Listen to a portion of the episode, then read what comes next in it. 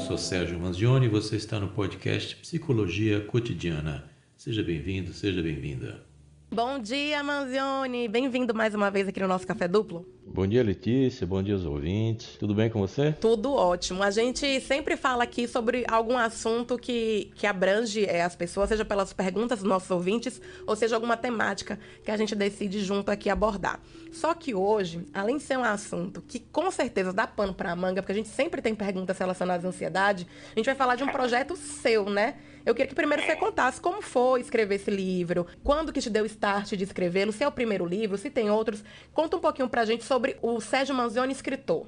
Sérgio Manzioni, escritor, está estreando como escritor de livro. Eu só escrevia artigos, coisas desse tipo.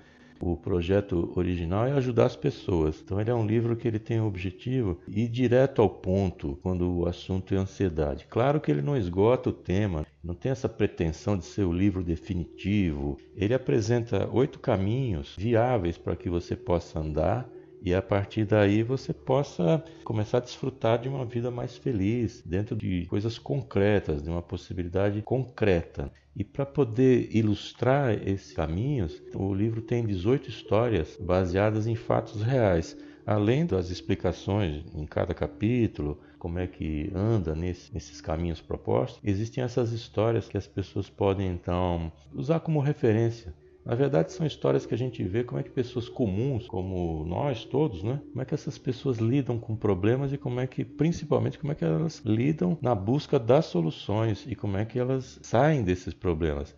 Então, são histórias bem inspiradoras. O tema do livro, né, ele é Viva Sem Ansiedade. Outro dia, eu estava com a minha médica falando sobre isso, né, porque eu tenho um transtorno de ansiedade generalizada, como muita gente tem no nosso país, e eu perguntava a ela, será que é possível um dia não, na verdade eu comentei assim.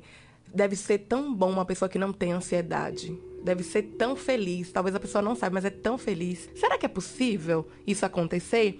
E aí ela deu uma risadinha, ficou assim meio sem ter uma resposta plausível para isso. E agora eu te faço a mesma pergunta. Será que dá pra gente realmente viver sem ansiedade? Dá para viver sem a ansiedade patológica. Quer dizer, aquela que vai atrapalhar a sua vida, aquela que vai fazer com que você não pense em outra coisa, tenha pensamentos recorrentes, e você não consiga mais fazer nada a não ser pensar na solução dos seus problemas que está no futuro. Quer dizer, a ansiedade é uma doença, um transtorno sempre ligado ao futuro. Enquanto a depressão está ligada ao passado, a ansiedade está ligada ao futuro. Por que eu estou falando que dá para viver sem ansiedade patológica? Porque a ansiedade considerada normal, o próprio livro aborda isso, é aquele tempo que a gente está esperando a solução de alguma coisa, está esperando o resultado do vestibular, está aguardando o resultado de um exame de sangue, está aguardando saber se o filho nasceu bem. Quando abre o palco, vai começar a cantar aquele friozinho na barriga. Essa ansiedade aí é normal, porque é uma expectativa diante do que vai acontecer, mas a grande diferença é que ela passa. Assim que você tem o desfecho da história, essa ansiedade some. Enquanto que a ansiedade generalizada, que é o transtorno de ansiedade generalizada, o famoso TAG, nem sempre tem uma causa definida. A pessoa pode estar sofrendo de ansiedade, e eu já peguei vários casos assim em consultório também, que a pessoa senta e diz para mim, olha, estou com ansiedade muito alta, mas não sei porquê, não sei qual é o motivo, não sei o que está acontecendo, minha vida está bem, mas eu estou com ansiedade. Então aí sim você está dentro de uma armadilha psicológica, você caiu numa armadilha e precisa sair daí.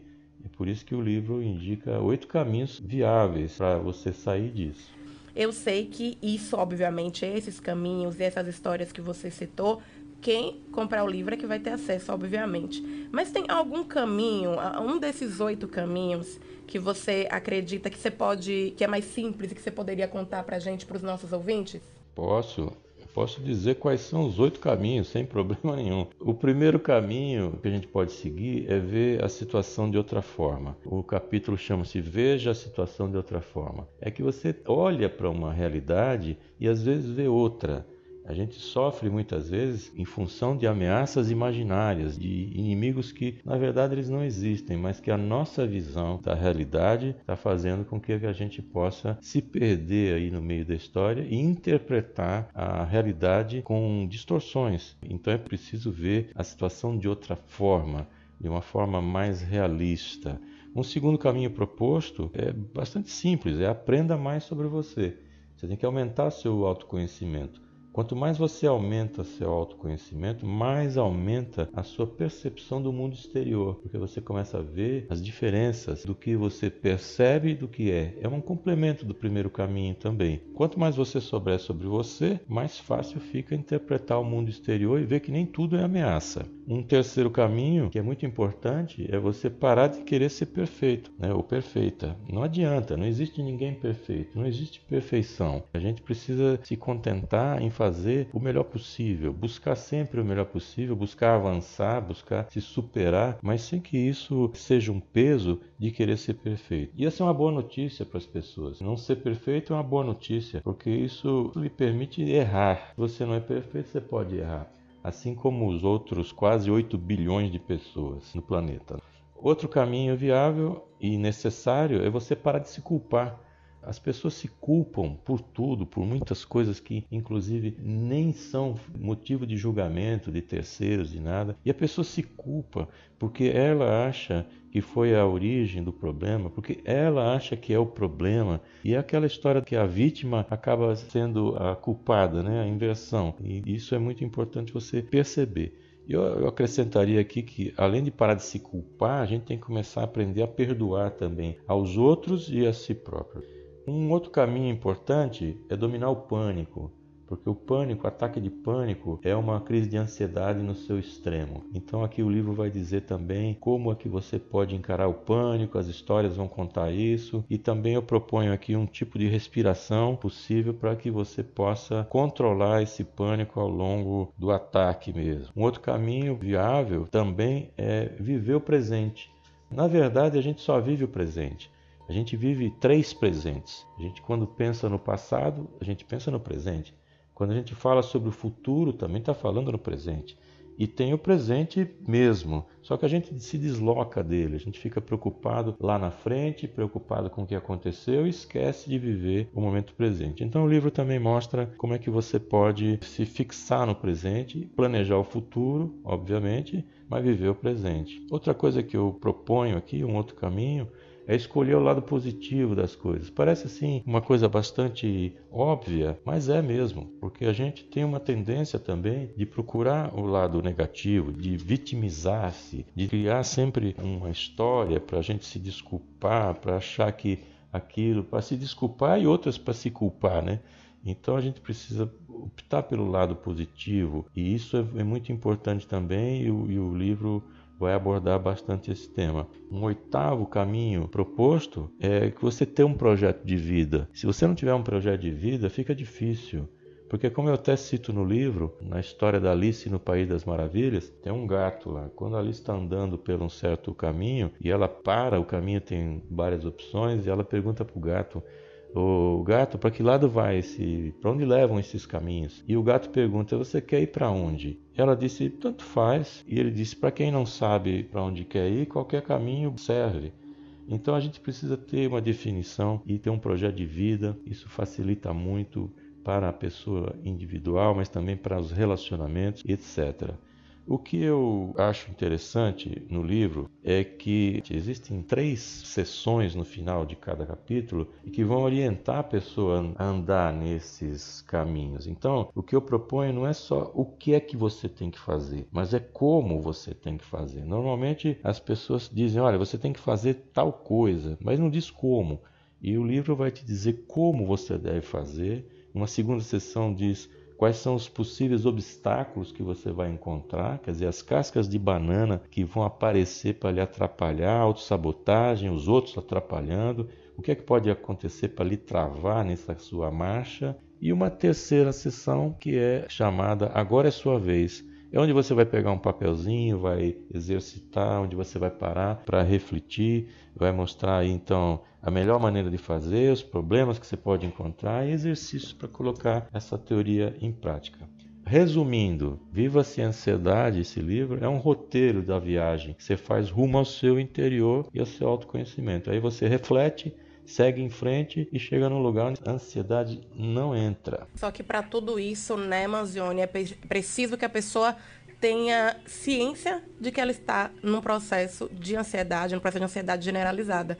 Que ela consiga olhar para si e perceber isso em, primeiro lugar, né? identificar isso para poder tratar, né? Eu acho que às vezes muitos de nós não, não percebemos esse tipo de situação, mas você como profissional é que poderia efetivamente dizer pra gente, as pessoas ainda negam a ansiedade, ainda negam que ela é um problema de saúde? Sim, a ansiedade é um problema terrível e muitas vezes não percebe mesmo, você tem toda a razão. A pessoa está envolvida de uma certa forma tão grave que ela não percebe. Então, a principal coisa que a pessoa tem que ter em mente é o seguinte: tem algum sofrimento? Procure ajuda. A gente já faz isso quando o sofrimento é físico. Você tem uma dor de dente, você procura um dentista. Você tem uma dor no estômago, você procura um gastro.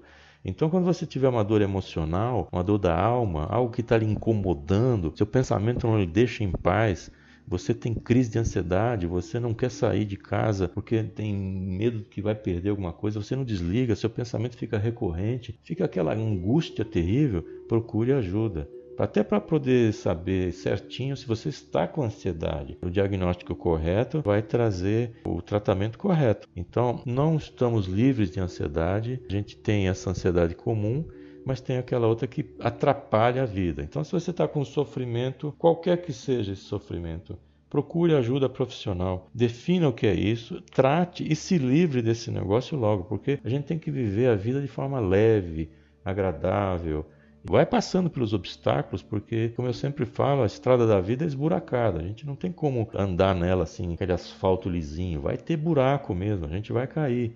Só que a gente precisa aprender a sair rápido desse buraco, ou se não conseguir sair, saber quem chamar para ajudar a gente a sair dele, né? É isso daí, não ter vergonha de assumir que está doente, de procurar um psicólogo, de procurar um psiquiatra, porque isso não é vergonha para ninguém. Vergonha é você acabar ficando cada vez mais doente e entrar nesse buraco que você citou. Manzione, muito obrigada pela sua participação. Quarta-feira que vem a gente está aqui junto, dessa vez com as perguntas dos nossos ouvintes, né? Isso, com certeza. Para quem quer comprar seu livro, para quem quer encontrar nas redes, como é que faz? Muito simples. É só entrar no meu site www.sergiomanzione.com.br. Manzione é M-A-N-Z-I-O-N-E. Acessou o site, vai abrir uma janela, essa janelinha já lhe dá todo o mapa, o, o caminho que você deve seguir aí para poder saber até mais sobre o livro, você vai saber mais sobre o livro e também para você ter o link ali para comprar o livro. Né? O livro digital também está e-book, também está disponível na Amazon, naquele formato do EPUB, né, para Kindle. É só acessar o site.